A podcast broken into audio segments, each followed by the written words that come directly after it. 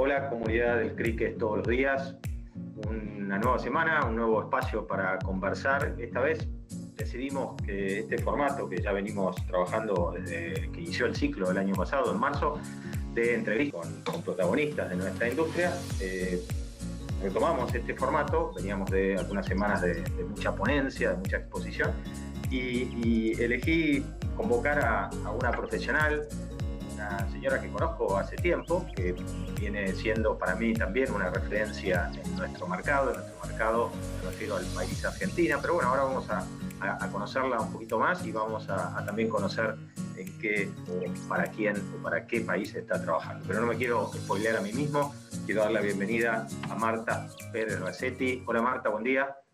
Hola, buen día, ¿cómo andás? ¿Todo bien? Súper bien. Y, bueno, la verdad que un placer vos siempre has sido muy generosa de responder ante invitaciones que, se te han hecho antes, también de haber estado participando incluso como asistente en, nuestro CRIC formato presencial, que bueno, ya uno lo nombra medio como, como, que quedó allá lejos, porque la última edición fue nada más y nada menos que en junio del 2019.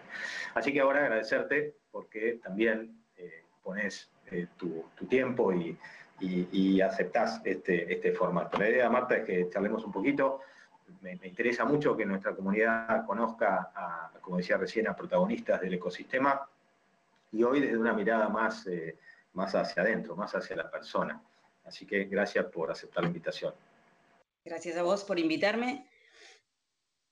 Por favor. Entonces, yo quiero recorrer un poquito tu, vida profesional y, y, empezar desde los comienzos, cuando por alguna razón, que es un poco la que, la que quiero que nos cuentes, eh, decidiste que tu primer trabajo, por lo menos tu primer trabajo en relación a este ecosistema, fuera en un proveedor de servicios de contact center. Y quería preguntarte cuál fue la motivación, qué recordás de esa etapa de tu vida profesional. Mira, eh, es muy raro cómo entré en call center. Primero soy un poquito grande y creo que el call center eh, tenía sus inicios en esa época, ¿no? Hace más o menos 27 años. Yo, bueno, de muy joven perdí a mis padres, así que cuando vine a estudiar a Buenos Aires, soy de Río Gallegos, de Santa Cruz, no soy de acá. Cuando vine a estudiar a Buenos Aires, eh, estábamos pensionadas con mis hermanas, cobrábamos una pensión, entonces no necesitábamos trabajar para poder mantenernos. Así que pudimos hacer nuestras carreras eh, diferentes. Eh, yo en ese momento elegí hacer cine, o sea, estudié realizadora de cine y video, muy raro, todos me preguntan por qué. Más adelante de la entrevista voy a contar cómo yo lo relaciono con lo que hago hoy. Eh, pero bueno, fue una decisión, en ese momento yo un poco rebelde de terminar el secundario, sin padres que te aconsejen un poco, qué sé yo, me pareció interesante, me encantaba mucho el, cine, así que dije, voy a estudiar eso, sin saber si después iba a poder trabajar de esto o no, la verdad que en ese momento, en otra época, donde el cine era más machista que ahora, eh, era, era difícil, pero bueno, yo decidí estudiarlo. Al ser pensionados, hasta cierta edad vos tenés que, mientras estudies, no, no, no, no puedes trabajar porque si no se te corta la pensión y la verdad que convenía más para los trabajos que había acá en Buenos Aires eh, recibir esa pensión y seguir estudiando. ¿Qué me pasó? Encontré con 24 años, habiendo terminado la carrera, habiendo iniciado otra, sin trabajo. O sea, tenía que empezar a buscar trabajo porque ya se me terminaba esta, esta posibilidad. Y con 24 años, la verdad que fue muy raro, porque yo empecé a hacer entrevistas de recepcionista y cuando iba a, a, las colas, porque la verdad que era así, eran colas, yo parecía vieja, o sea, yo me sentía, eran todas chicas de 17, 18 años haciendo colas para para una recepción, porque bueno, claro, ¿de qué puedes trabajar sin haber trabajado esto, no? Eh, y, no podía empezar a trabajar en la parte de lo que había estudiado, porque en esa época eh, podés trabajar en algunas agencias, pero a honorem. O sea, sí o sí yo necesitaba recibir ingresos, así que no podía empezar a donar en meses, así que tenía que buscar algo que sea pocas horas y que me ayude a poder seguir la otra carrera que hacía o empezar a hacer algo en lo que yo había estudiado. Así que cuando me encontré así decía, ¿cómo hago para demostrarle a esta gente que yo soy buena, que puedo ser rápida? Pero claro, no tenía ni el físico, ni la, edad de estas chicas que eran súper jovencitas y bueno, entiendo que para esas empresas buscaba eso.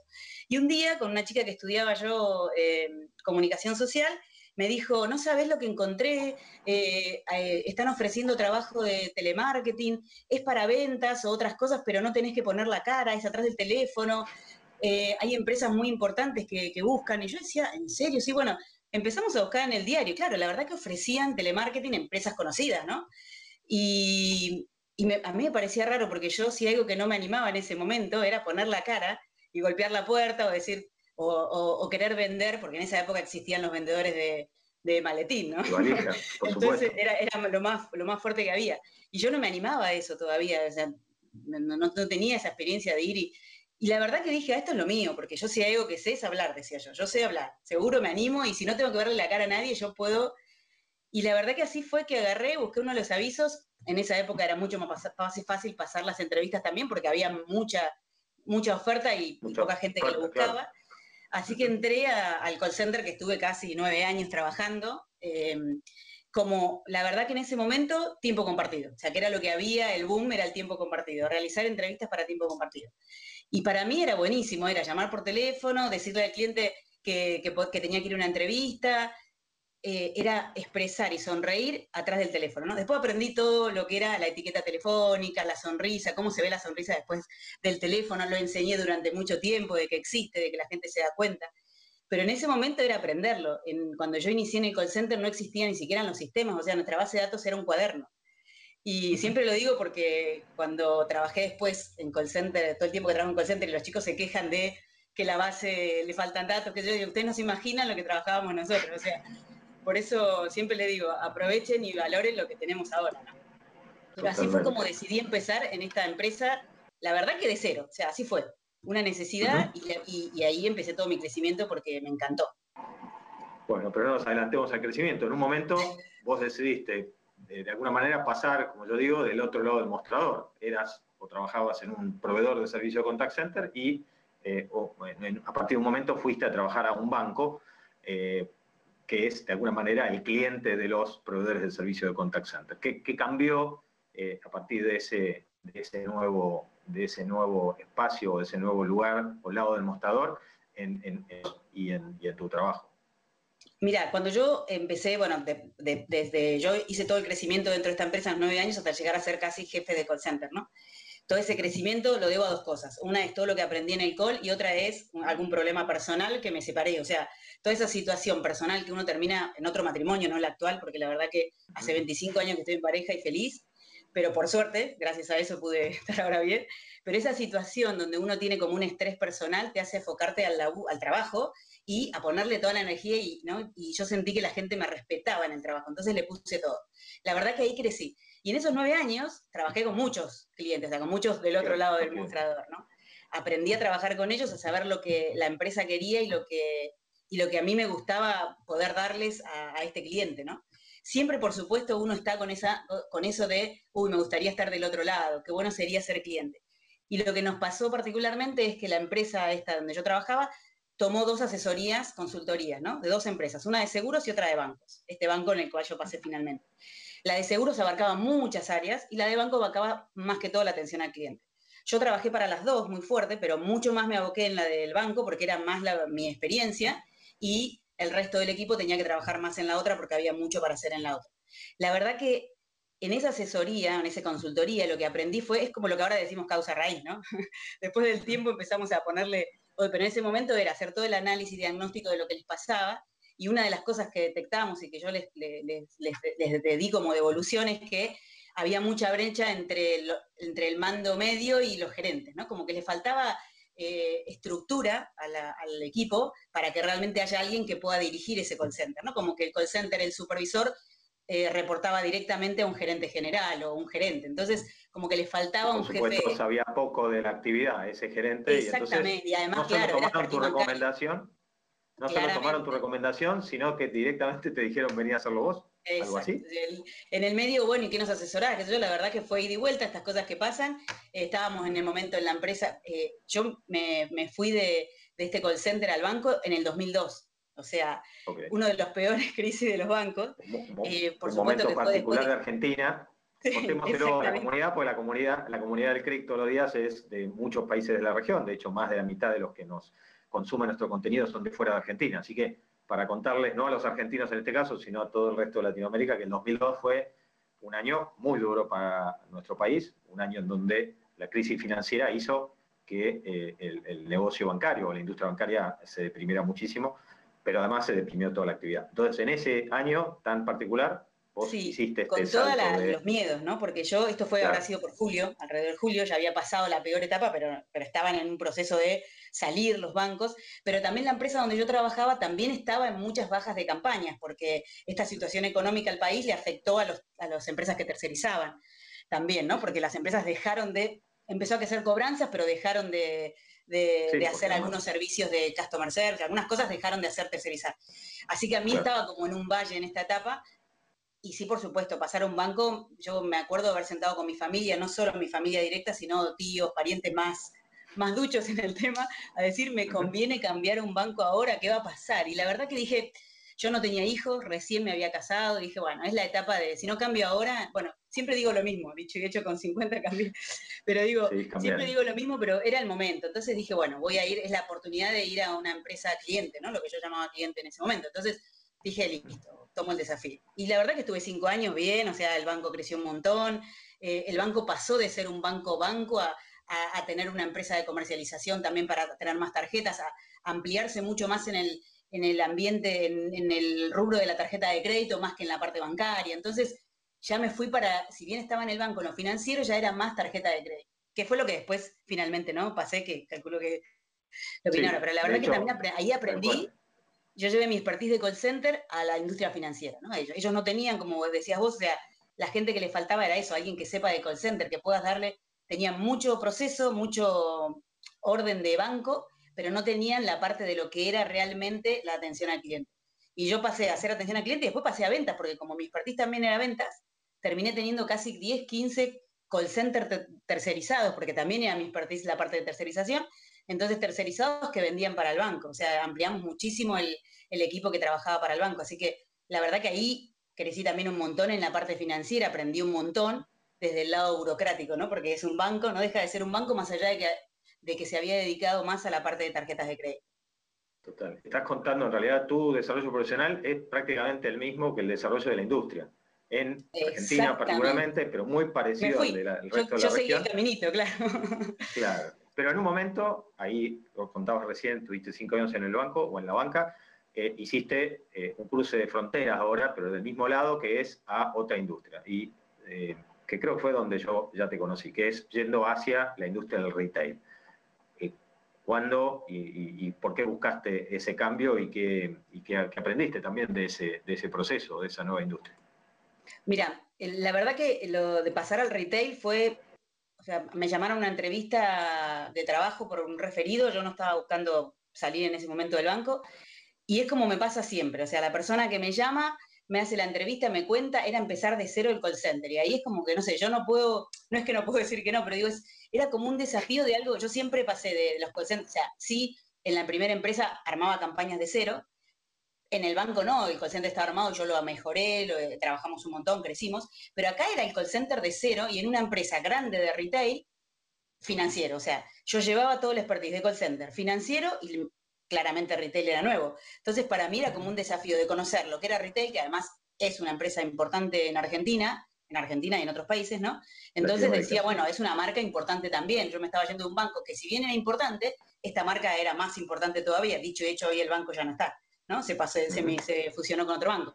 Pero, y esta empresa sigue. Entonces, y además empezar de cero era como decir, bueno, todo lo que sé, iniciarle, poner toda mi impronta en algo nuevo. Y era tarjeta de crédito, ¿no? Que para mí era, y la tarjeta de crédito de cero, conocer al primer cliente. Era algo, un desafío que la verdad no había forma de decirle que no. No había forma de decirle que no. Más allá de lo económico, más allá de cualquier propuesta, era, era como decir, o sea, no, no podía ir mal, porque la empresa era seria, era grande, así que no podía ir mal. Y la verdad que el desafío era impresionante. Eso fue lo que me llamó la atención y dije, listo, ya está.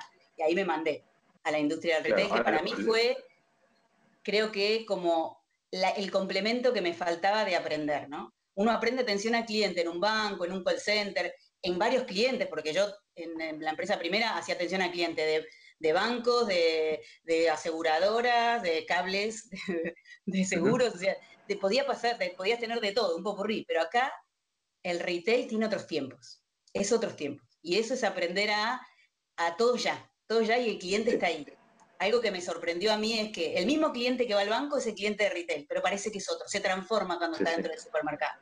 Del supermercado. Más que otros tiempos, más que otros tiempos, no tiene tiempo. no tiene tiempo, es para allá. La velocidad, la velocidad en la que van es, es, abrumadora. Ahora, por otro lado, trabas, eh, si bien en un terreno, con, en un agua conocida, porque era el negocio financiero, entrabas en una industria, para vos todavía no conocida, que era, la del retail, que no tenía en ese momento, y no estoy hablando de tu marca, sino de la industria, todavía una gran fama de gestión de cliente uno a uno. O sea, era un negocio masivo. Entonces, de alguna manera vos viviste esa transformación, encontrás en el retail hoy, desde ese momento a hoy, que hay hubo una evolución, hay realmente una, vocación y una cercanía y un enfoque hacia el cliente en el retail. Sí, sí, totalmente. Eh, el retail, si bien es masivo, eh, es como que cada, cada tienda es un mundo. Si bien tienen procesos el retail eh, corporativos, cada gerente toma la decisión en su tienda también en cuanto al cliente. Entonces, algunos son más cercanos al cliente, menos. Pero claramente, en todos estos años, yo hace 14 años estuve en esta compañía. En los 14 años, además de todo lo que aprendí yo de retail, lo que decimos, el retail cambió muchísimo, porque, porque el cliente lo demandó. ¿sí? El cliente demandó otra necesidad, otra cercanía, otra necesidad de que se acerquen a ellos. Y en la parte financiera más, porque también en ese momento la parte financiera este era uno de los, es una de las empresas grandes de Argentina y recién tenía su tarjeta. Hoy ya todos los retail tienen una tarjeta de crédito, tienen alguna parte financiera, y la verdad que sumar esta parte financiera que no deja de ser con procesos, porque lo financiero tiene procesos burocráticos, capaz, transformarlo en, en lo que era la necesidad del retail ya, porque en el supermercado el cliente tiene un problema y el gerente ya lo soluciona en el momento y el cliente se va del local con su problema solucionado. En un banco tiene que esperar X días que tarda el trámite de, solución. Acá era eso, era, no podemos, eso, no podemos poner ese tenemos que hacer como hace el retail, porque el cliente se va del supermercado con su problema solucionado. Ya sea porque le hicieron la devolución, ya sea porque le regalaron algo, pero seguro se va con el problema solucionado. Y en la tarjeta tuvimos que hacer lo mismo. Entonces, e, eso fue lo que para mí fue como un desafío, porque no tenía solo el cliente tarjeta viente, también tenía clientes de supermercado, o sea, el gerente del local, la gente del local también era mi cliente interno, porque ellos nos llamaban para que le resolvamos el problema, o sea, me lo tenés que resolver, lo tengo acá el cliente, algo tengo que hacer. Y ahí fue una sinergia entre la parte financiera y el retail que fue creciendo en los 14 años, ¿no? Hoy ya es otro también cuando uno ve en otros retail, ya esa sinergia ya está mucho más afianzada. Pero en ese momento al principio no, y después sí se empezó a afianzar. Al inicio teníamos una línea especial para soporte del local que sonaba más que el teléfono de los clientes, porque había más necesidad del local que de los clientes. Porque el cliente, como yo te digo, va al banco y hace el reclamo en el banco y se va y espera la solución. En el retail no, no iba a nuestra línea, iba al retail y se le plantaba al, al gerente y le decía, me lo solucionás, pero la tarjeta es, parte de la empresa, pero no, no, no, vos me lo solucionás. Entonces, nosotros tuvimos que dar soporte a ese retail. Y dicho y hecho, rompimos estructuras y rompimos procesos que un banco no los hubiese hecho. Liberar disponible al cliente, hacerle cosas que la haces en el momento que un banco no lo hubiera hecho nunca. Y a mí me pareció fantástico porque era poder darle, eh, o sea, hacer esta cosa que uno quiere de atención al cliente real, donde uno le puede brindar al cliente ese, ese valor agregado, de estar en el momento que lo necesita, porque después puede ser tarde, ¿no? Y ahí además lograste de alguna manera eh, combinar tu conocimiento e integrarlo con la realidad presencial. Si bien primero, como decías recién, con, con esta cosa indirecta de empoderizar a la, tienda o al, personal de línea en la tienda, eh, dándole soporte para después que llegue la solución al cliente final. Después ya esto empezó a, todo mezclarse con todo y que vos tuvieras dentro de tu responsabilidad no solo la gestión remota, sino también parte del proceso de la gestión presencial, ¿correcto? Exactamente, porque teníamos módulos en los locales que también estaban a cargo nuestro, así que sí, ahí pusimos, ahí tuve que aprender también porque para mí lo presencial no era, yo venía años de hacer call center y como dije, nunca tenía como dar la cara, yo decía, claro, y la gente que hacía presencial, porque sí me tomé equipos que sabían, me decían, no, pero yo no sé cómo lo hacen por teléfono, porque uno está acá y le puedo hablar de otra forma. Y yo decía, no sé, a mí me parece que es más fácil tener un script, lo escribo, lo armo, sé lo que tengo que decir, no me ve la cara. Pero la verdad que las dos cosas son diferentes pero las dos cosas tienen su parte positiva, ¿no? El cliente presencial, cuando se enoja hay que tener cuidado, pero es más raro que se enoje presencialmente, porque tiene la persona del otro lado, porque lo ve a los ojos, o sea que aprendimos a hacer otras cosas en presencial, poder resolverle temas presenciales que tal vez por el teléfono costaban más, porque el cliente no bajaba, si estaba enojado no nos costaba contenerlo, en cambio en lo presencial eh, es como que se hace un complemento. Tal cual. Ahí te acordaste Igualmente hoy migramos a digital y hoy ya el mundo cambió, ¿no? O sea, yo tomé toda la parte presencial y después definimos sacar los módulos porque la única forma de que el cliente migre a lo digital es guiándolo, ¿no? Haciéndole un caminito para que vaya, porque si no, el, cliente de retail está acostumbrado a ir al supermercado y al retail. Hoy ya todos los supermercados y todas las empresas migraron a lo digital y le están dando muchas posibilidades al cliente digital, pero tuvieron que sacarle el otro, porque si no, el cliente no se acostumbraba a lo digital. Antes de la pandemia, ¿no? La pandemia nos ayudó a crecer. Sí, la pandemia aceleró, la pandemia aceleró, pero está claro que el proceso que escribiste recién fue o se inició mucho antes de la pandemia. En algunas marcas con mayor velocidad y otras con menor velocidad. Ahora, recién contabas esta, volviste a usar el término de dar la cara y me acordé de esa fila o cola de candidatas para recepción eh, y cómo vos le diste valor a, la otra versión de la atención, que era la versión a distancia o la versión telefónica en ese primer momento de tu primer trabajo. Eh, y bueno, al final volviste a la fila, pero no la hiciste vos la fila, la fila la hacían los clientes para que tus módulos o, tus equipos los lo pudieran atender. Eh, y, hoy estás en un, en un momento, bueno, nuevísimo, en donde te quedaste o seguís en el retail, pero de repente estás sentada en Buenos Aires, pero gestionás para una empresa que está dónde y haciendo qué. Mira, la verdad que eh, creo que la yo tuve dos cambios. La pandemia me ayudó en dos cosas. Por un lado, me hice una operación de bypass gástrico que me hizo cambiar totalmente la cabeza, ¿no? O sea, yo después, dos años atrás, tomé la decisión, esto es, era un tema raro, difícil, pero dije, lo tengo que hacer. En diciembre del 2019 me operé y la verdad que fue lo mejor que me pasó en la pandemia porque estar en la pandemia en tu casa y ver cómo vas evolucionando y cómo vas cambiando, no solamente el cuerpo, esto es la salud, ¿no? Cambié totalmente la salud, camino, hago un montón de cosas, entonces sentí que cambié, que hice un cambio en mi vida. Y la verdad que seguía trabajando, por supuesto la pandemia nos ayudó un montón a pensar en un montón de cosas, en la familia, estar todos juntos, pelearse, no pelearse, ¿no? Todo lo que nos pasó a todos nosotros en este momento, que yo estoy en el retail es muy raro para la pandemia, fue muy raro porque el retail no hacía home office, o sea, el retail está acostumbrado como retail que es presencial, en, el, supermercado y las áreas administrativas son iguales. Así que fue como que tuvimos que aprender esto, esto. Yo siempre trabajé en la parte de call center, entonces para mí el remoto es más fácil, porque primero el call center en el retail este que yo trabajaba antes estaba fuera, así que igual lo manejaba a la distancia, más allá de los viajes. O sea, yo ya viajaba a un call center porque lo tenía fuera de Argentina, entonces ya viajaba en el, al call center. Entonces esta parte de viajar me gustaba, el tema de ir, viajar, eh, enseñar, mejorar y volver y seguir manejándolo de acá me gustaba. Eh, la pandemia me hizo que esto sea más, o sea, como, como que se pueda hacer más todavía, porque haces más reuniones, sos más eficiente. Yo noté que en la pandemia, más allá del principio, que el estrés familiar hay que manejarlo, después que sos más eficiente, hasta, hasta tenés que ponerte vos tu límite, porque si no es una reunión tras otra, porque en las oficinas hasta que vas a una reunión o la otra, en el medio, o si tenés que viajar, el tiempo. Acá es una reunión corta, otra, otra, otra, y sentís que cuando tenés un tiempo cerrás los temas y es mucho más rápido, ¿no?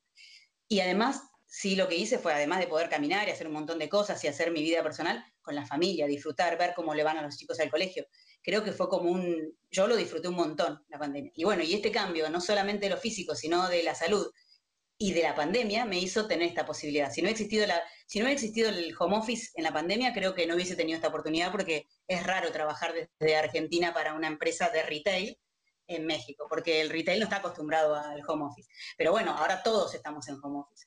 La verdad que así como crucé la calle de trabajar en call center a trabajar en el cliente, acá crucé la frontera. o sea, yo tengo toda la, tenía toda experiencia. Te fuiste al otro extremo de Latinoamérica, o sea, no, pasaste por, por Perú, por Ecuador antes, sino fuiste derecho a México. Muy bien. Mira, eh, cuando yo trabajaba en el primer call center, eh, que también era internacional, eh, había venido gente de México, siempre recuerdo esa parte, porque había venido gente de México a hacer, de gente, del mismo call, pero de México, a hacer un trabajo de investigación y yo trabajé muy a la par con ellos, ¿no? Y me había encantado y tenía ganas de irme en ese momento. Es más, yo mandé currículum y todo para irme en ese momento, que por supuesto no tenía hijos ni nada, ya estaba recién casada, así que me quería ir en ese momento.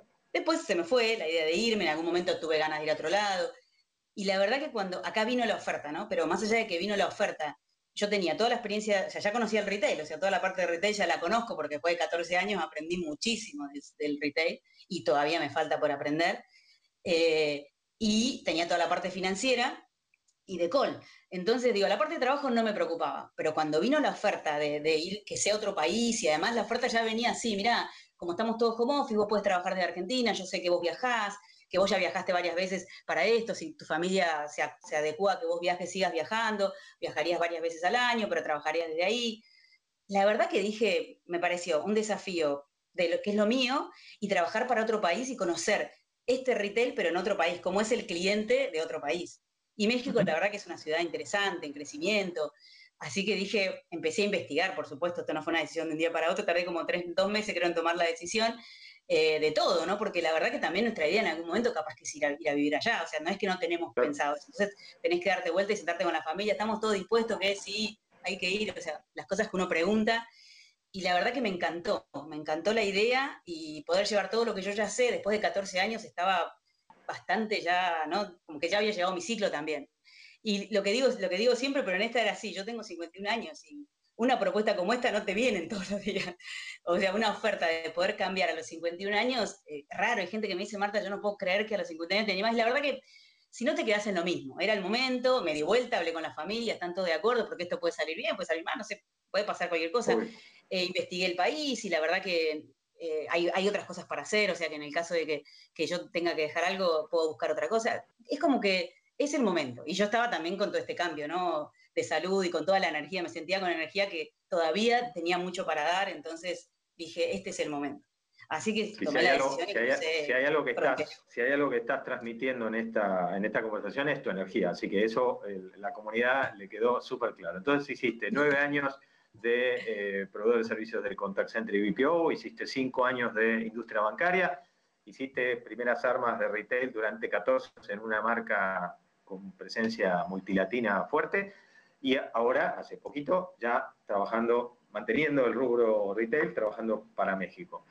Para cerrar nuestra conversación, porque como dije recién, además de que nos sirvió eh, eh, conocerte, esta entrevista para conocerte, también nos sirvió para recordar por lo menos para los que eh, somos también de tu edad, yo tengo 52 años, todo lo que le pasó, en el buen sentido del término lo digo, a nuestra industria fue muy parecido a lo que vos fuiste experimentando en, tu recorrido profesional. Eh, para, para, concluir la entrevista, me gustaría, me dejaste picando cuando empezaste a contar tus inicios, que habías encontrado, o algo así fue lo que dijiste, cómo aplicar aquel estudio que habías elegido originalmente del cine a este, esta actividad o este negocio, este ecosistema? ¿Cómo fue? Además de que te estoy grabando para esta entrevista, pero en ese caso el operador, entre comillas, vengo a ser yo. Eh, ¿qué, cómo es esa, relación que encontraste durante el tiempo, en el tiempo? Mira, cuando yo decidí estudiar cine y los cuatro años que estudié, cuatro o cinco con la tesis, eh, lo que más me gustó y en donde más me hice, me, me, me profesionalicé, diríamos, dentro del estudio fue en la parte de producción. Yo me recibí de productora y realizadora de cine y video, no solo de realizadora, sino como mi tesis fue en la parte, cuando vos haces una tesis es presentar un, cortometraje, ¿sí? Y cada uno de los participantes trabaja en un área, ¿no? Y a mí me tocó la parte de producción. La parte de producción es desde que esté la cinta de papel para pegar las luces, los cables, hasta que los actores estén en tiempo y forma, con su ropa, con su comida, todo, ¿no? O sea, estás desde un inicio, todo, ya está, todo, tiene que estar preparado para que el director pueda trabajar bien. O sea, entonces, cuando yo empecé en este call center, claro, cada campaña era eso, era empezar desde cero, a seleccionar la gente, a, y, ahí me di cuenta que, lo podía hacer porque yo había corrido tras las, ¿no? Tras las bambalinas, porque somos los que no nos vemos en, las películas, bueno, la mayoría de los que hacen no se ven, pero corres por todos lados para que todo esté, yo justo mi hermana estudió teatro, entonces me iba a donde estudiaba ella a buscar los actores, a decirles, porque además todo era por el pancho y la coca. O sea, los chicos lo teníamos que pedir que nos ayuden a hacer. Pero bueno, a ellos también les servía porque era currículum, así que yo buscaba por todos lados cómo hacerlo. Y esto era lo mismo. O sea, yo me di cuenta, y dicho y hecho, no es que yo lo hago, lo digo. O sea, en, el tiempo digo, che, ¿por qué estudié esto? Bueno, pero claramente pude crecer en call center porque tenía esta facilidad de, de gestionar y hacer las cosas para que salgan, ¿no? Que sucedan. Y eso era armar un script desde cero, si sale mal el script, modificarlo, porque en el momento tenés que ir cambiando las cosas todo el tiempo para, para mejorar, encontrar dónde están los desvíos para... Eso fue lo que yo dije, bueno, algo me sirvió lo que estudié desde ese lado, y no para justificarme por lo que estudié, porque sigo yendo al cine y disfrutarlo, pero, pero lo que digo es, esta parte de producción fue la que me ayudó a, que yo pueda crecer en, en, la industria del call, que entré, como te dije, o sea, tenía que tener ingresos y dije, me siento, hablo por teléfono y gano plata, de lo, de lo que sea para poder mantenerme pero después el crecimiento lo hice por eso, por esta soltura que me dio el, haber hecho la parte de producción. Y mujeres que, somos multitasking, ¿viste? Y las mujeres que hacemos de todo. Obviamente, obviamente. Pero digo, después de todos esos años, eh, eh, todos estos skills, estos, estas eh, necesidades, digamos, que vos decís de cómo combinar y cómo integrar y cómo mejor disponer, sigue siendo igual. Lo único que ahora tenés elementos más complejos, estás en una posición obviamente de, mayor responsabilidad, pero también sigue siendo una actividad en donde hay que unir y, atar e integrar y, para un mejor resultado, digamos. Esta actividad Tenés más herramientas y más estructura, más equipo, pero la verdad que es lo mismo, o sea, rediseñar un script es lo mismo. Ahora haces un, un análisis de causa raíz con mucho más experiencia en cómo hacerlo, en cómo armarlo y todo, pero era lo mismo que hacías antes cuando te sentabas a ver qué pasaba y a ver, escuchemos y entendamos qué nos pasa. Era lo mismo, nada más que ahora tenés muchas más herramientas y otra forma de mostrarlo, ¿no?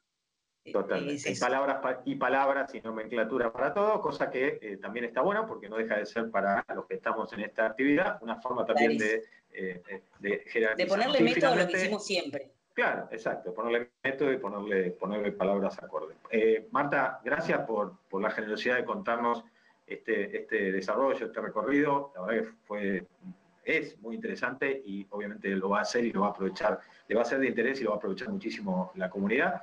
Y, bueno, todo el éxito, todo el éxito para esta etapa en la, que eh, te perdimos, desde lo digo, como funcionaria o como gerente de esta actividad en el retail, pero ganó Latinoamérica y, bueno, ya estás haciendo, camino de México para, el sur. Así que, eh, Marta, gracias en serio y muchísima, muchísima suerte.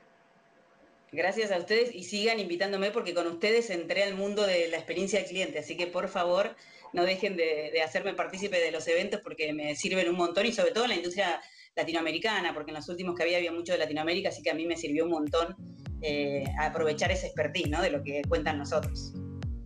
Gracias por, por, estas palabras y bueno, como compartimos la energía, sin duda tenemos para muchísimos años por sí, totalmente. Gracias.